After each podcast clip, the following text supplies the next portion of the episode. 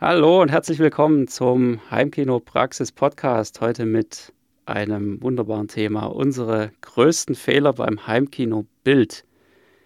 Mein Name ist Bert Kössler und mit mir dabei ist wie üblich Florian Schäfer. Hallo.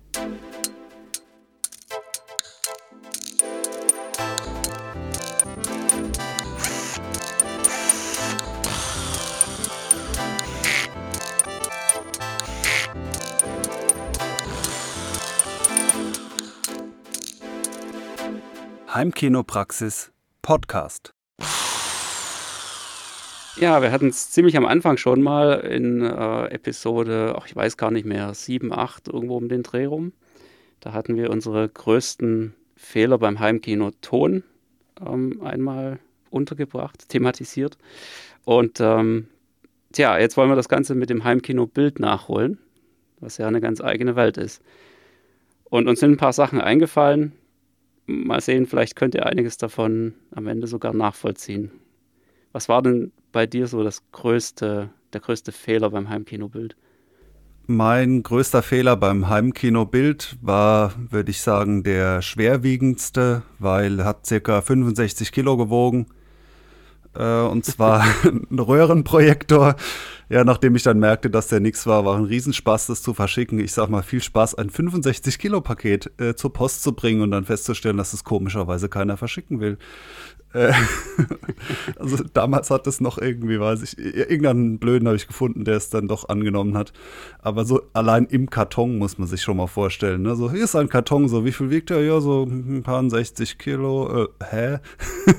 Den darf ich nicht anheben. ja, da, da brauchst du auch noch einen Karton, wo das Ding auch drin bleibt. Ja, ja, da bin ich nicht versichert. Wo nicht unter. Ja, so ungefähr. Nee, warum war das ein Fehler? Also, ähm, wir schreiben das ja, puh, wann war das? 2003 oder sowas. Da habe ich mir das, das Ding zugelegt. Als Azubi, Mediengestalter, Bild und Ton, kleines Budget, aber natürlich schon sehr filmbegeistert und das erste Heimkino musste her, weil ich hatte schon eine 5.1 Anlage, aber einen kleinen Fernseher und das war dann immer so eine Diskrepanz, äh, Ton groß und kleiner Fernseher, da musste natürlich ein Beamer her, aber da waren keine tausende Euros da, sondern eben eigentlich nur so, weiß ich nicht, idealerweise nur so 200 Euro oder so. Und ich habe mich dann, so wie es ja heute eigentlich auch noch funktioniert, viel belesen und auch äh, jetzt weniger bei Testberichten, weil den neuen Kram, den konnte ich mir sowieso nicht so leisten sondern ja, was sind denn so die Geheimtipps für Leute, die ein bisschen experimentierwillig sind und, äh, und wo bekommt man was Tolles raus? Und der Tipp lautete damals, der gängige Tipp war damals, ja, also äh, kauf dir einen Röhrenprojektor, die sind zwar out und werden nicht mehr hergestellt, aber für das Geld einen unerreicht tollen Schwarzwert würde ich heute auch relativieren, also dass der so ist, ist ein Mythos, dass ein Röhrenprojektor ein äh, unendlich gutes Schwarz hat. Stimmt einfach nicht. Aber gut, er hat einen wohl relativ guten Schwarzwert.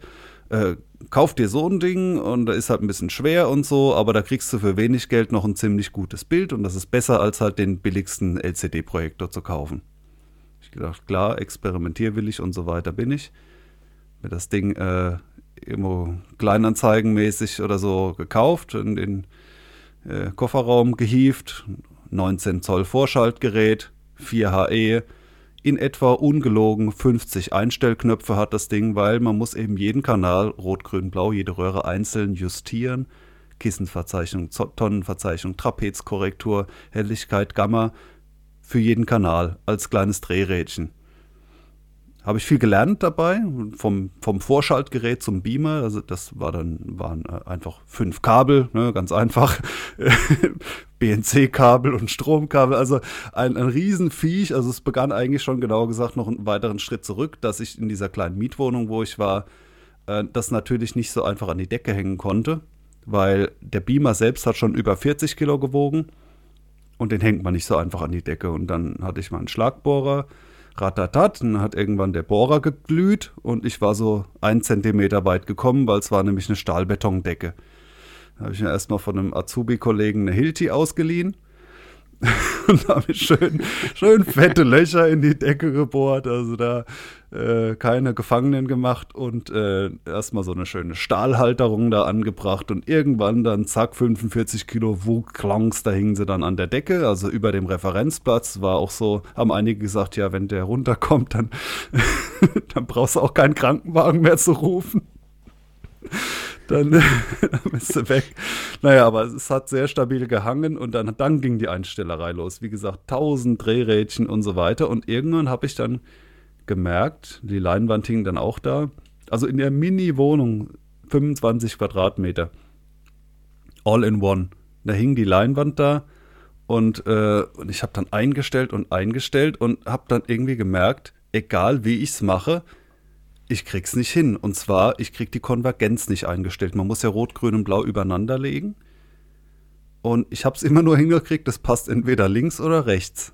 Ja, und dann ist ja irgendwo was faul. Und dann habe ich da so ein bisschen Trigonometrie-Rechnung äh, gemacht und guckt ja, woran kann das liegen. Und die Erklärung war ganz einfach. Mein Raum war zu klein für diesen Beamer der war einfach nicht dafür gedacht, in so einer Azubi-Wohnung mit äh, drei Meter Abstand zur Leinwand zu hängen, sondern das Ding war halt eher für fünf Meter Aufwärtsabstände konstruiert für irgendeine, weiß ich nicht, äh, Präsentation. Ja, und das ist, ist dann auch so ein Klassiker, der eigentlich sich bis heute noch durchzieht. So äh, einfach mal fragen, was ist denn für XY Euro der beste Gerät? Ja, dann kaufen und dann feststellen, oh, passe bei mir gar nicht ich hätte ja Kurzdistanz gebraucht oder sowas. Und das ist natürlich dann sehr bitter. Also da, kann dann noch so sehr der, der Schwarzwert für das Geld gut gewesen sein. Es war einfach ungeeignet. Und dann, wie gesagt, ich hatte es ja das Ende schon vorweggenommen. Dann musste ich das Ding halt noch verschicken, als ich es irgendwann verkauft bekommen habe. Ging aber glücklicherweise. Und so gesehen war das ein sehr interessanter Fehler, aber es war definitiv ein Fehlkauf. Ja, du hättest immer noch irgendeine so Lichtshow draus machen können, indem du das Ding in die Ecke stellst und irgendwelche bunten ähm, Leuchtedinger da an die Wand projiziert. Ja, ich erinnere mich ich auch noch dran, ein, äh, mein, ein Azubi-Kollege, der, äh, also die sehen schon sehr funky aus. Also der, der kam dann da und haben wir irgendwie Terminator 2 oder so geguckt, trotz Bildversatz und er hat dann irgendwie so spontan, weil es so abgefahren aussieht. Da hast du oben wirklich so einen roten, grünen und einen blauen Bildstrahl. Da muss dann so ganz spontan hat er mit Dance Moves angefangen, aber man sich fühlt sich unweigerlich wie in so einem äh, Videoclip, so ja, irgendwie 80er. Äh, naja, ähm, ja, aber na, es ja. musste weichen. Ja, also mein erster Kontakt mit einem Röhrenprojektor oder mit einem Projektor überhaupt, das war, glaube ich, äh, so einer 1994 in London im Tower wenn du da so diese, diesen Rundgang machst mit den Kronjuwelen, dem ganzen Zeug und du wartest da ja auch ziemlich viel, wie sich die Leute da so durchschieben durch die Absperrbänder. Und da machen die halt auch, oder, oder haben, weiß nicht, wie das heute ist, aber damals hatten die auf jeden Fall überall diese fetten Röhrenprojektoren hängen und ich dachte nur so, ey, was ist das denn da oben? Da geht was mit diesen Ufos. drei riesigen, äh, mit diesen drei riesigen äh, Scheiben oder, oder Linsen vorne dran in den drei äh, Grundfarben. Und das war schon irgendwie sehr beeindruckend. Also damals hat man ja auch noch nicht Beamer gesagt, sondern da war das ja noch ein Videoprojektor oder irgendwie so. Und ähm, da war das was ganz Besonderes und ja, angeblich konnte man sowas auch zu Hause haben. Ja, also vor dem Hintergrund schon ähm, beeindruckend, dass du dich da wirklich drauf eingelassen hast in, in dem äh, Film, ich weiß gar nicht welcher Teil, aber irgendwo habe ich es mal, in der Pate kommt auch einer vor. Habe ich gedacht, ach, siehst du, da hat auch jemand so ein Ding, aber in so einer quasi, äh, jemand, der zu viel Geld hat, hat dann auch damals schon einen Röhrenprojektor so gehabt. Aber das ist für mich auch mit eine Begründung, warum jetzt unsere Eltern zum Beispiel keine Heimkinos hatten. Weil es dann nur so ein Zeug gab, was einfach ja. keinen kein Spaß gemacht hat. Also Röhrenprojektor, da, da konnten wir ja schon irgendwie mit anfangen, aber diese ganze Technik, die wir jetzt haben, die gab es einfach vor 30 Jahren auch nicht ansatzweise. Also ich meine, so einen Fernseher hinzustellen und, und irgendwie, ja, Projektoren waren, waren gut, gab es äh, 16 mm, 8 mm, aber es ist ein ungleich komplizierteres Gehampel gewesen. Also deswegen ist das ganze Thema auch recht neu. Ja, absolut. Und, und das Ganze vor allem halt auch ähm, verglichen mit der Bildqualität, die am Ende rauskam. Ja. Das ist, mag zwar sein, dass Röhrenprojektoren damals schon eine relativ gute Bildqualität hingekriegt haben, aber alleine von dem, was du jetzt an Material zuspielen konntest, war ja trotzdem nur stinknormale TV- oder VHS-Qualität oder sowas in der Art. Und ja, das kannst du ja eigentlich SD absolut auf jeden vergessen. Ja, aber da sind halt die Ansprüche gestiegen über die Jahre. Früher hat man das nicht bemerkt, dass es schlecht war. Heute kannst du es nicht mehr angucken. aber ich kann da ganz gut anknüpfen jetzt. Ähm, mir ist nämlich auch gerade noch eine Geschichte eingefallen, als du angefangen hast, äh, von der Deckenbefestigung zu erzählen. Ich habe ja hier auch ähm, Stahlbetondecke im, im Kino und habe damals halt schon auch so ein bisschen Angst gehabt, dass mir mein Mitsubishi-Projektor von der Decke runterfällt und habe dann irgendwie so mal ein bisschen mich informiert, was ist denn so das Beste, wie du irgendwas wirklich fest in eine Stahlbetondecke ähm, reinkriegst oder, oder dran schrauben kannst. Und das Erstbeste, was dem Berater im Baumarkt auffiel oder, oder äh, was dem Berater im Baumarkt eingefallen ist, waren diese Bolzenanker. Also diese Dinger, die du reinklopfst, so, so ein 8 mm Gewindestift ähm, mit so einer. Ach, wo das Gewinde aus der Wand so kommt dann. Äh, ja, genau, wo, wo, du dann einfach das Gewinde nur noch dran hast und dann halt mit einer Mutter einfach irgendwas dagegen schraubst. Und je fester du das schraubst ähm, und, und, du damit versuchst, den, den Bolzen wieder rauszuziehen aus der Decke, desto mehr verkeilt er sich da drin. Und davon habe ich jetzt hier wunderbare drei Stück. An der falschen Stelle mittlerweile. Ja, da komme ich gleich dazu, genau.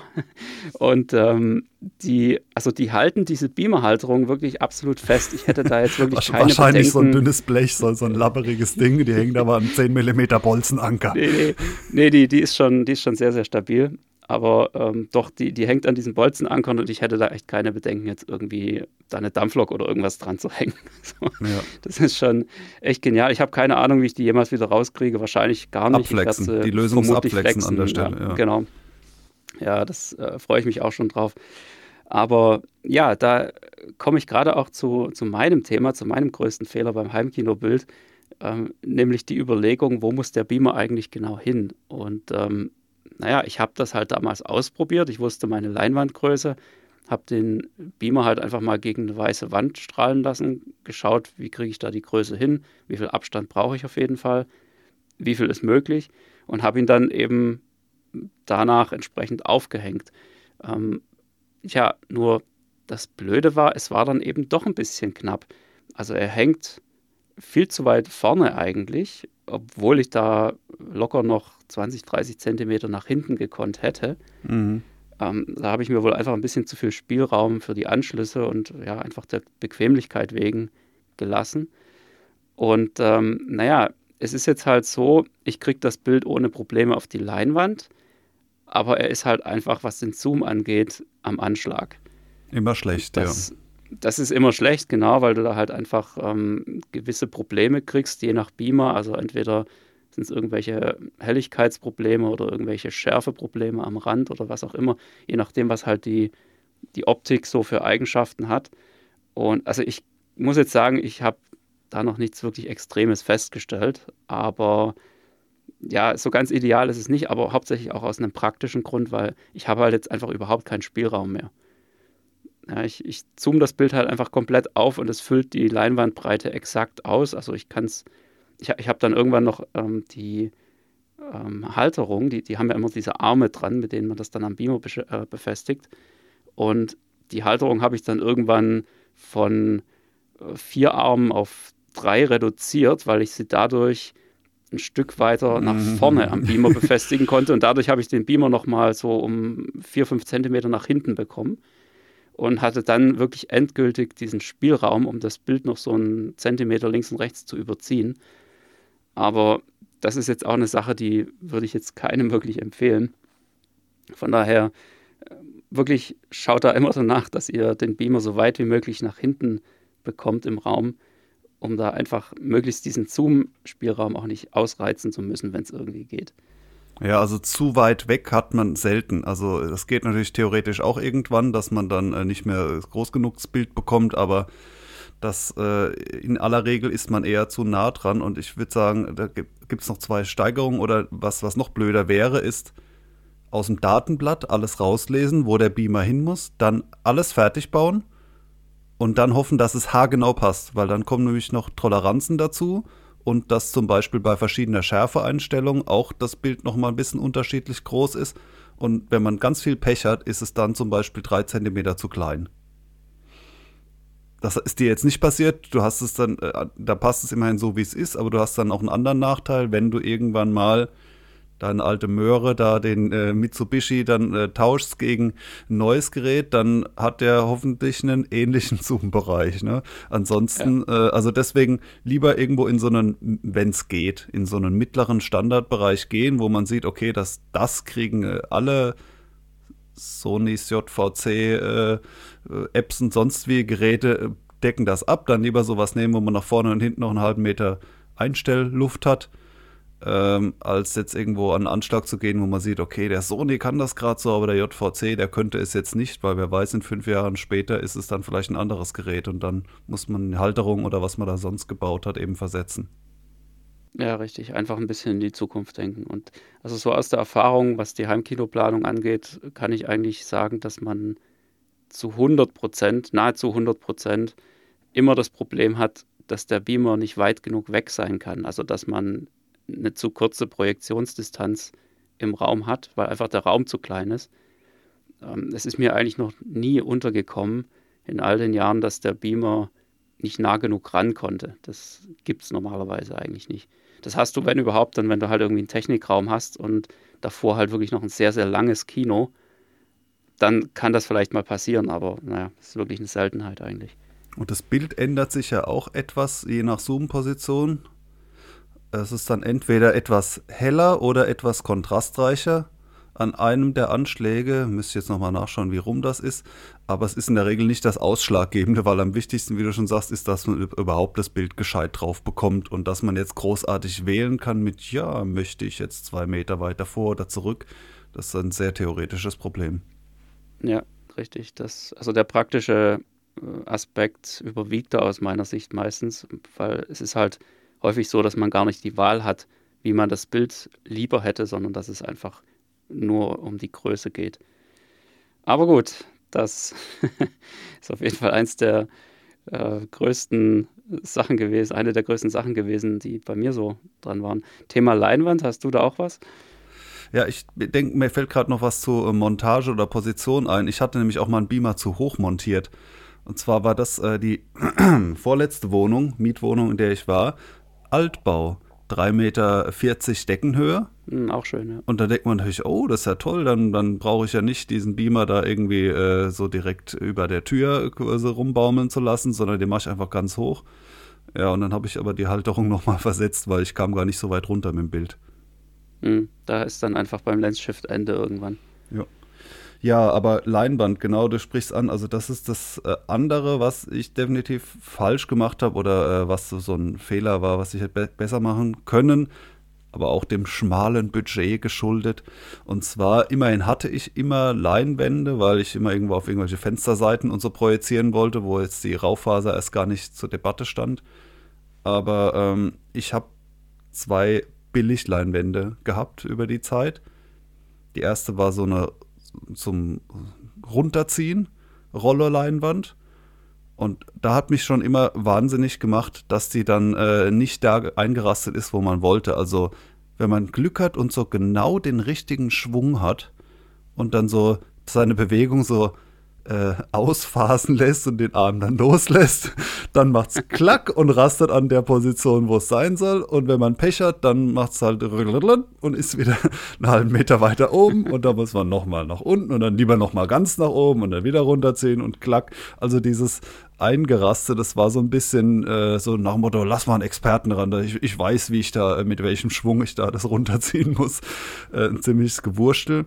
Das war das eine und irgendwann habe ich mir gedacht, äh, da war dann ein Umzug und dann dachte ich, okay, ich kann jetzt größer werden mit der Leinwand, weil äh, größer ist ja dann äh, doch bei, bei Leinwänden schon in der Regel äh, besser. Die erste Leinwand, weiß ich nicht, die war unter zwei Meter breit, glaube ich. Und dann hatte ich irgendwann die Chance, äh, über die zwei Meter zu gehen, zwei Meter dreißig oder so. Und dann dachte ich, nee, das, das will ich jetzt auf jeden Fall machen. Ich kaufe mir eine ganz billige Motorleinwand also ich hätte auch nicht die, das Geld gehabt, jetzt da 2000 Euro auszugeben. Insofern war es irgendwo immer noch okay. Aber diese billige Motorleinwand, da wusste ich dann halt irgendwann auch, warum die so billig war.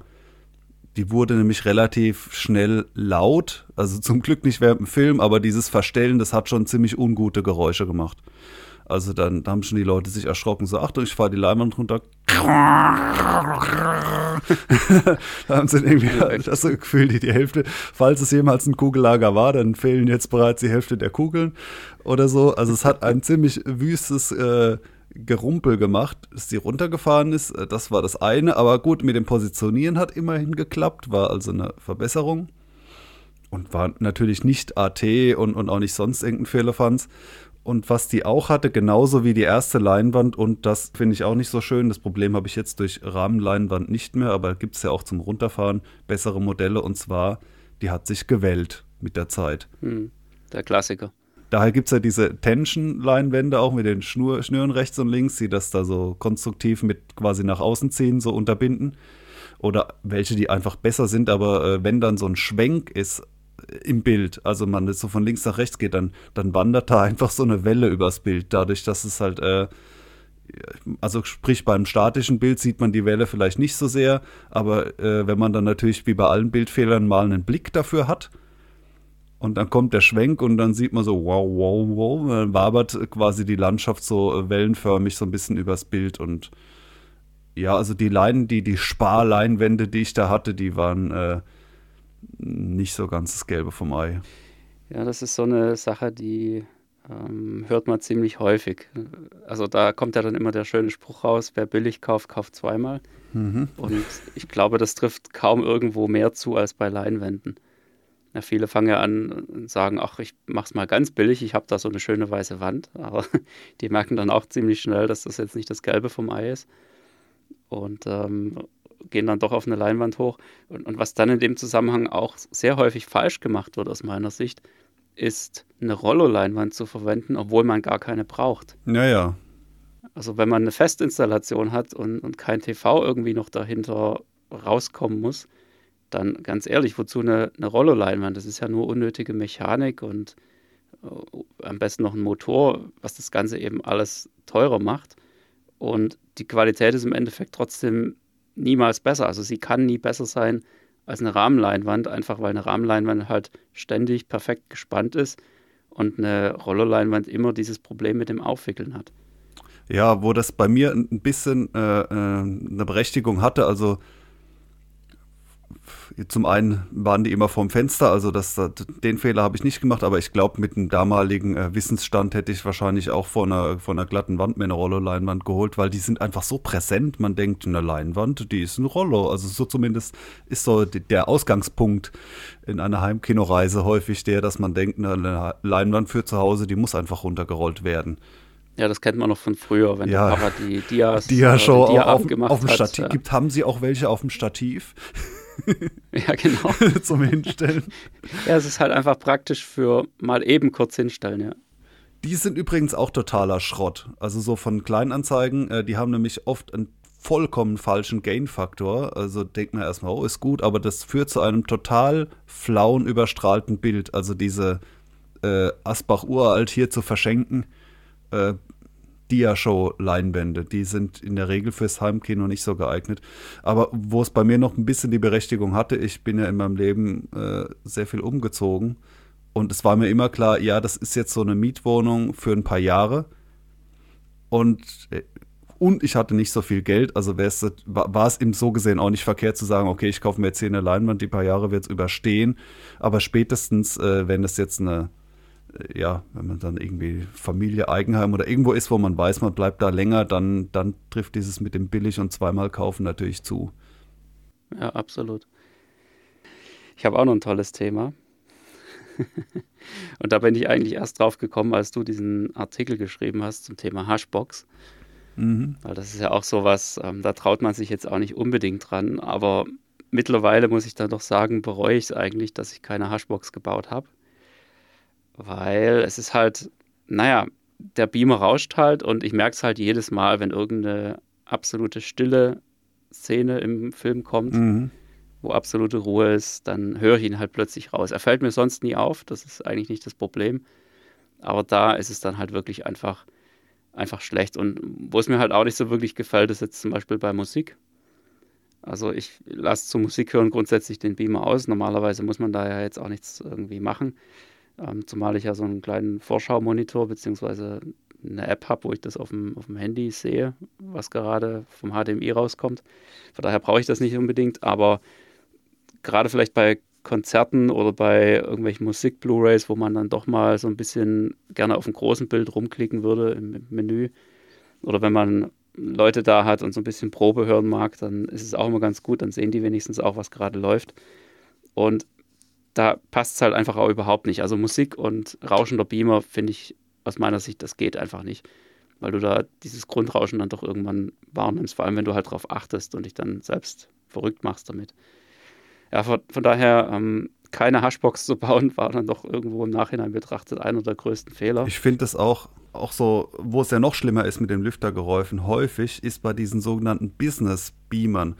Ich weiß nicht, warum man da davon ausgeht, dass die dann laut sein dürfen, weil ich kenne die aus von der Arbeit, so aus Besprechungsräumen kennen bestimmt viele, ja, da wird dann irgendwie, da präsentiert einer was, die anderen sitzen da rum und dann läuft der Beamer. Und warum dürfen die so, sage ich mal, per Definition lauter sein? Hat sich mir noch nie erschlossen, weil ich kenne dann wiederum den Effekt, man hat dann langes, anstrengendes Meeting und danach so, so fertig, Beamer aus und dann hast du und da denkt man so, ha, jetzt weiß ich, warum das Meeting so anstrengend war, unter anderem. Ja, du musst also, ja dagegen anschreien dann. Ja, weil es halt so ein, ein permanentes Generve ist, was viele bewusst gar nicht merken, was aber oft dann erst in Erscheinung tritt, wenn man dann derjenige, wenn man dann merkt, so sitzt da, dieses Nachlüften hört auf oder so und dann, ah. Ja, wobei das meistens noch verstärkt wird, wenn, wenn du den ausschaltest und dann dreht er den Lüfter nochmal richtig hoch. Die gibt es auch. Damit er ja. schnell nachlüftet und, und abkühlt und dann ist auf einmal aus. Und dann, ja, es ist schon ja, so eine Sache. Also für mich ist jetzt halt einfach schade in dem Sinne, weil ich halt ständig eigentlich im Eco-Modus unterwegs bin. Was in meinem Fall jetzt wirklich okay ist, weil meine Leinwand ist jetzt auch nur ein bisschen über zwei Meter breit. Also mhm. Ich komme mit der Helligkeit ohne Probleme hin. Ähm, Gerade im perfekt abgedunkelten Raum. Also ich kann mich jetzt echt nicht beschweren, was das angeht. Selbst wenn die Lampe jetzt nicht mehr innerhalb ihrer ersten 200 Stunden läuft oder so, nicht mehr ganz taufrisch ist. Aber ja, es, es wäre schon manchmal ganz schön, da einfach so beeindruckenderweise mal ein bisschen aufdrehen zu können. Aber das ist halt absolut nicht drin.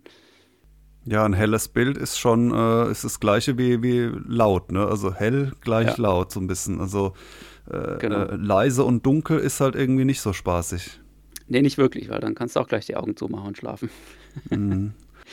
Also vor dem Hintergrund nächstes Mal auf jeden Fall eine Hashbox bei mir. Das, also entweder das oder halt Technikraum oder was auch immer, genau. Genau. Und äh, ich finde es auch schade, ich meine, ich habe es ja in diesem Hashbox-Artikel, äh, der bei Heimkinopraxis zu finden ist, auch ausführlich geschrieben, weil ich finde es irgendwie schade, da werden so Kaufentscheidungen gemacht. Ja, guck mal, der Beamer hier, noch 50 Lumen mehr und aber der, der ist noch 70 Lumen heller, ja. Und äh, weil in der Regel ja keine Hashbox gebaut wird oder auch äh, kein Technikraum da ist und der Lüfter relativ laut ist und vielleicht auch noch, weil man dann äh, Lebensdauer hinzugewinnen möchte bei der äh, Lampe, wenn man sie im Eco-Modus betreibt. Und dieser Beamer, für den dann 1000 Euro mehr noch auf den Tisch gelegt wurden, damit der noch ein bisschen heller ist, der läuft dann im Eco-Modus mit 600 Lumen weniger. ja, also ja, einfach genau. mit halber Leistung. Und, ja. äh, und, und da ist dann auch der Spareffekt, selbst wenn so, so eine äh, Lampe je nach Hersteller mal über 300 Euro kostet oder so, wenn jetzt das der Grund ist, das ist es einfach nicht wert, dann quasi einen super teuren. Äh, es ist wie, wie wenn man sagt, ich wollte aber unbedingt den Porsche und habe geguckt, es passen auch die ganz billigen No-Name-Reifen drauf ist irgendwie auch schade. Also diese solcherlei Vergleiche gibt es ja viele. Auf jeden Fall ähm, ist irgendwie ein, ein toller, heller Beamer, der äh, ja, den halt aus solchen Gründen im, im Eco-Modus laufen zu lassen, oft schade, aber kommt natürlich auch, wie du sagst, darauf an, wie groß die Leinwand ist, weil das Problem wird natürlich viel stärker, je größer die Leinwand ist. Also ich habe jetzt hier in dem Kellerraum das Glück, da relativ breite Leinwand bauen zu können, die ist 3,40 Meter und das ist ja dann äh, die doppelte Fläche wie jetzt eine 2 wie jetzt eine 2 Meter irgendwas Leinwand. Also die Fläche, die die ist ja dann quadratisch dazu und äh, dementsprechend braucht man da ruckzuck viel, viel mehr Licht und dann da auch noch im Eco-Modus rumzufunzeln. Ne, also ich bin da auch sehr überzeugter äh, Hashbox und sonst wie äh, Schalldämpfungsfreund. Ja, das hast du schnell wieder drin. Also du brauchst für, für eine Leinwandvergrößerung von 2 Meter Breite auf 3 Meter Breite, ähm, das waren, glaube ich, ist die 2,25-fache Fläche. Also brauchst du im Endeffekt die 2,25-fache Lichtmenge, die du da drauf klatschen musst, um die gleiche Helligkeit hinzukriegen. Und dann kommt ja noch dieser relativ neue Trend hinzu, also zumindest mal bei Beamern halbwegs neu, und zwar HDR. Und HDR heißt ja eigentlich, oder was heißt heißt ja, klar, High Dynamic Range, aber was, äh, was HDR im Kino und so zu Hause äh, erreichen will oder was das Ergebnis ist, ist, dass das Bild die meiste Zeit nicht mehr den Maximalpegel erreicht, so wie es früher war. Also der, beim Vorläufer war es ja so, dass, äh, dass quasi in fast jedem Bild der Bereich von 0 bis 100 so irgendwie abgefahren wird. Irgendwas ist ganz hell, irgendwas ist dunkel. Und bei HDR geht man davon aus, dass also die, die Technik viel potenter ist und noch viel mehr kann und man quasi die meiste Zeit nur zum Beispiel bis 50% Helligkeit geht, damit dann diese HDR-Effekte richtig zünden können, damit es dann auf einmal so ein Licht gibt, was richtig Kavum macht. Und dafür braucht man natürlich einen extra Headroom, den man in der Regel nur beim Fernseher hat oder eben bei einem Beamer, der äh, möglichst viel Wumms hat. Und das hat er im Eco-Modus eher weniger ziemlich ineffizient dann im Endeffekt, auch wenn er die meiste Zeit einen Großteil vom Bild komplett abdunkeln muss. Deswegen gibt es ja auch diese ganzen äh, Frame Adapt und so weiter, neuen Geschichten, wie man da irgendwie in, bei einem Beamer noch was Gutes rauszaubert, weil diese ersten HDR-Modi, die führen eben dazu, dass das Bild erstmal noch dunkler ist. Und wenn man dann so ein 3 Meter breite Eco-Modus und juhu, jetzt mache ich 4K HDR, oh, ist ja noch dunkler dann ist oft HDR genau. erstmal eine Enttäuschung und da gibt es dann diverse Ansätze zu sagen, ja, wie kriegen wir das hin, dass es trotzdem hell ist, aber es immer noch so krasse Helleffekte gibt, weil die können natürlich nicht mehr kommen, wenn das Bild immer am Anschlag ist. Wie will man dann da noch einen draufsetzen? Ja, ihr merkt schon, es gibt einen Haufen Themen, die man da beachten muss und Dinge, die man lernen kann im Laufe der Jahre. Wir hoffen, das hat euch heute so die eine oder andere Anregung gegeben, vor allem wenn ihr gerade dabei seid, ähm, ein Heimkino zu planen und zu überlegen, wohin muss der Beamer, wie weit kann der weg, äh, bis hin zu so Sachen wie, was ist meine Entfernung zur Leinwand. Die typischen Fragen, die einem da so am Anfang normalerweise immer in den Kopf schießen. Wenn ihr Fragen dazu habt, dann meldet euch einfach mal bei uns. Wir können da eventuell weiterhelfen. Und was ihr auf jeden Fall tun könnt, unter dieser Folge einfach mal ein paar Kommentare da lassen. Was waren denn für euch so die größten Fehler beim Heimkinobild? Da kommen bestimmt ein paar schöne Sachen zusammen. Ich bin gespannt, ja. Ja, dann, dann leite ich jetzt mal über. Dann kommen wir zum Filmtipp.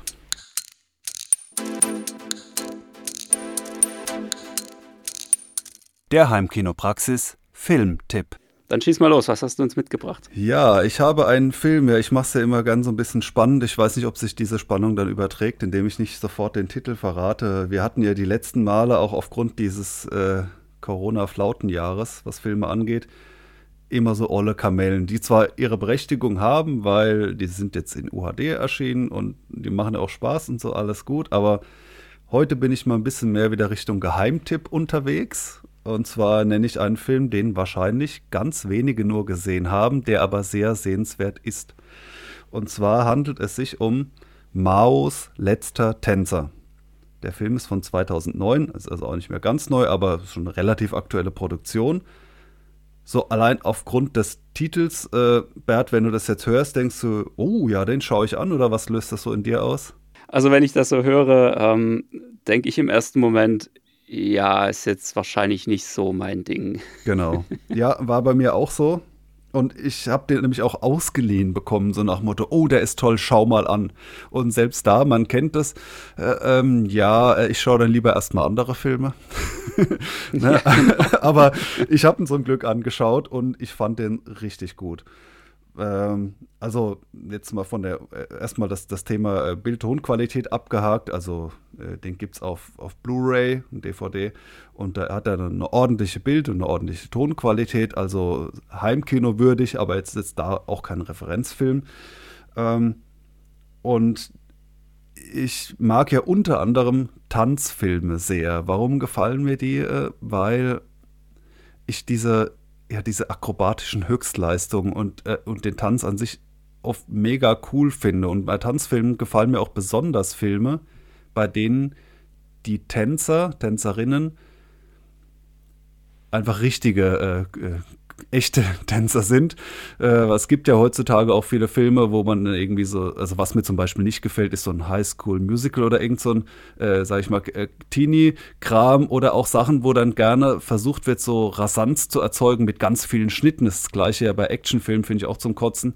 Sondern, was ich da eher mag, ist, wenn man einfach sieht, wow, krass, was da jemand kann. Also aus dem gleichen Grund finde ich auch Kung-Fu-Filme oft gut, wenn die eben auch von solchen Ikonen irgendwie gemacht wurden oder von richtigen Stuntmen, wo man sieht, äh, krass, der ist da gerade irgendwie so die Wand hochgelaufen und das habe ich alles in einer ruhigen Einstellung gesehen. Das war auch irgendwie nicht so wirklich getrickst. Also das finde ich einfach sehr beeindruckend und sehr schön. Und in dem Sinne fand ich das mit dem Tänzer schon mal, ja, okay, interessiert mich prinzipiell schon mal ein bisschen. Aber was ist das jetzt äh, prinzipiell für ein Film? Das ist eine Verfilmung einer Biografie von einem Typ, der auch noch lebt. Das beginnt in den äh, späten 70er Jahren, wie der in China aus äh, in so einem typischen äh, Reis oder was weiß ich was äh, Bauerndorf äh, von der Partei von irgendwelchen Funktionären gefunden wurde. Die haben dann so einen Rundgang gemacht. Wir suchen talentierte Kinder, die wir dann in so ein Trainingslager stecken können, damit sie irgendwie herausragende Künstler werden. Und da wurde er identifiziert als geeignet für Ballett. Das hat ihm überhaupt keinen Spaß gemacht, aber gut, äh, also so dieses, viele Klischees kommen da drin vor und das finde ich auch das, das Schwierige bei so Filmen, wo, wo ich schon gedacht habe, ja, jetzt bin ich aber mal gespannt, wie sie das hinkriegen, weil es kommt also drin vor, vor allem dann die 80er Jahre China und der andere Schauplatz ist dann Houston, USA, wo der Film hauptsächlich spielt. Und natürlich kommen da, habe ich erstmal gedacht, wow, da hat sich viel verändert mit China seitdem, weil ich war auch schon ein paar Mal dort so geschäftlich und da würde man jetzt nicht mehr auf die Idee kommen, China heutzutage so als so ein rückständiges Bauernland irgendwie darzustellen, wo so dass das die größte Errungenschaft ein Fahrrad ist. Aber das war einfach früher so und so gesehen ist es auch so eine Reise in diese äh, vergangene Zeit und auch die Klischees, die es damals gibt, und was der Film aber ziemlich gut hinbekommt, ist mit diesen Klischees umzugehen, weil ruckzuck ist man ja irgendwo bei so plattem Kommunisten-Bashing angelangt mit irgendwie äh, Schlitzaugen, die so komische Sachen grölen, wie man das ja, auch, genau, auch aus, vielen, aus vielen Kriegsfilmen kennt, mit da sind sie, die, die normalen, aufrichtigen Engländer, Amerikaner und sie kämpfen gegen die gegen die äh, komischen Vögel da, die man irgendwie, wo man nur den Kopf schütteln kann ist da nicht der Fall, aber er driftet auch nicht ins andere Extrem ab, dass man denkt, ja, der versucht das jetzt alles zu umschiffen und so irgendwie künstlerisch und politisch korrekt irgendwie auch alles jetzt mal nicht so zu zeigen, sondern nee, es kommen schon die Sachen irgendwo so vor, wie sie halt waren. Also die, ja, die Darstellung ist ziemlich geglückt, diese Welten beide zu porträtieren und das spielt dann hauptsächlich in den 80er Jahren, weil was passiert? Dieser Junge, der wird eben dann äh, ein paar Jahre trainiert und äh, es ergibt sich das im Sinne eines kulturellen Austauschs, das ist wie gesagt basierend auf einer wahren Geschichte, der dann als äh, Gasttänzer in Houston in einem Top-Ballett auftreten darf und dann in Houston ist. Und der den quasi diesen Erwachsenentänzer spielt, der ist auch einer der besten Balletttänzer, die es aktuell gibt. Äh, sprich, man sieht auch, hammergute Tanzperformances, wo man wirklich so denkt, krass, zu so etwas sind Menschen fähig. Der Typ fliegt gerade irgendwie wie eine Feder wie, durch die Luft. Also ich finde es wirklich sehr, sehr, beeindruckend, sowas anzuschauen. Und äh, es gibt also diese ähm, Tanzszenen, aber es sind jetzt keine Musical-Tanzszenen mit, mit Singerei, sondern äh, es sind quasi die so Auftritte, die sich gut einfügen. Und was, was er auch gut hinkriegt, der Film, ist, ähm, was ja oft der Nachteil ist, wenn man richtige Tänzer verwendet, dass die halt nicht schauspielen können. Also so sprich, entweder du hast einen coolen Schauspieler, der tut dann total fake tanzen, oder halt das andere Extrem, total hölzernes Schauspiel, weil der Typ eigentlich ein Tänzer ist. Und in dem Fall äh, ist, ist der auch ein, recht äh, solider Schauspieler. Und es gibt auch äh, noch die, die, bekanntesten Namen, die in dieser australischen Produktion, aus einer australischen Produktion auftauchen wären. Äh, also in einer Rolle, die später noch kommt, Kyle McLachlan, der ist sicher recht bekannt. Und Bruce Green, Greenwood ist auch so ein Gesicht, was man schon häufig gesehen hat. Und also es ist durchaus so, es kommt so ein, sage ich mal, Hollywood A-Liga-Feeling auf. Es ist jetzt kein, kein äh, totales, totale Nischenproduktion. Und ähm, in jedem Aspekt, in diesem ganzen kulturellen Dingens und auch in, in äh, die Tanzperformances, ist der Film einfach richtig gut. Er ist sehr unterhaltsam. Und ja, ihr seht, ich bin ziemlich begeistert. Ich kann euch nur empfehlen, er ist logischerweise nichts für einen Bierabend mit Kumpels. Äh, das jetzt eher nichts, aber äh, es gibt ja auch äh, andere Settings und ich fand ihn wirklich äh, ja, sehr unterhaltsam und auch nicht irgendwie äh, so speziell und, und künstlerisch verschwurbelt, sondern ein Film, der für euch wirklich hoffentlich ein guter Geheimtipp ist kann ich sehr empfehlen, da der schon ein paar Jahre alt ist. 2009 wurde er produziert. Ist er auch ziemlich günstig auf Blu-ray zu bekommen. Also ist kein Problem, den für unter 10 Euro zu kaufen. Kann ich euch sehr empfehlen. Ach genau, was ich noch sagen wollte, wo ich dann am Ende drauf gewartet habe, weil es kommt ja drin vor, China, die drillen die Leute und die, die Bauern sind in Armut und in den USA äh, stehen schon die Hochhäuser. Also erstmal ist ja okay. was, wo man jetzt denken würde, ja, also auch wenn China insgesamt nicht so ganz übel da wegkommt und auch nicht so mies verrissen wird, denkt man schon, ja, also diese äh, chinesische Diktatur, das wird denen nicht gefallen. Ich bin mal gespannt, was da im Abspann steht, wo der Film produziert wurde, weil er wirkt schon sehr authentisch äh, chinesisch besetzt. Also nicht so äh, total fake, sondern es, ist, es wirkt schon irgendwie alles sehr echt und dachte, ja, da kommt jetzt irgendwie so äh, Taiwan oder keine Ahnung, als so ein Land in der Nähe, wo sie dann drauf ausgewichen sind. Aber nee, ist tatsächlich eine australisch-chinesische Co-Produktion. Okay. Also die können sich da zumindest im Jahr 2009 offenbar auch so weiter mit anfreunden. Und deswegen ist es auch kein mieses äh, Bashing hin oder her und ist vielleicht auch ganz gut, dass der Film keine US-Produktion ist, weil die Australier da möglicherweise auch ein bisschen neutraleren Blick haben und da nicht so ein, so ein Asiaten-Murks wie jetzt Pearl Harbor oder sowas bei rauskommt, sondern ähm, ja, nee, äh, rundum gelungen. Nochmal den Titel zu nennen: Maos letzter Tänzer. Super, den setze ich mir auf jeden Fall mal auf die Liste. Dann vielen Dank für diesen Tipp. Und tja, wir freuen uns, wenn ihr ein paar Kommentare für uns da lasst, wenn ihr uns die eine oder andere Bewertung bei iTunes oder wo auch immer ihr uns hört und findet, hinterlasst. Und dann bleibt mir nur zu sagen, bis zum nächsten Mal, wenn wir die eher positive Seite von, vom Heimkinobild aufgreifen. Macht's gut, bis dann. Bis dann.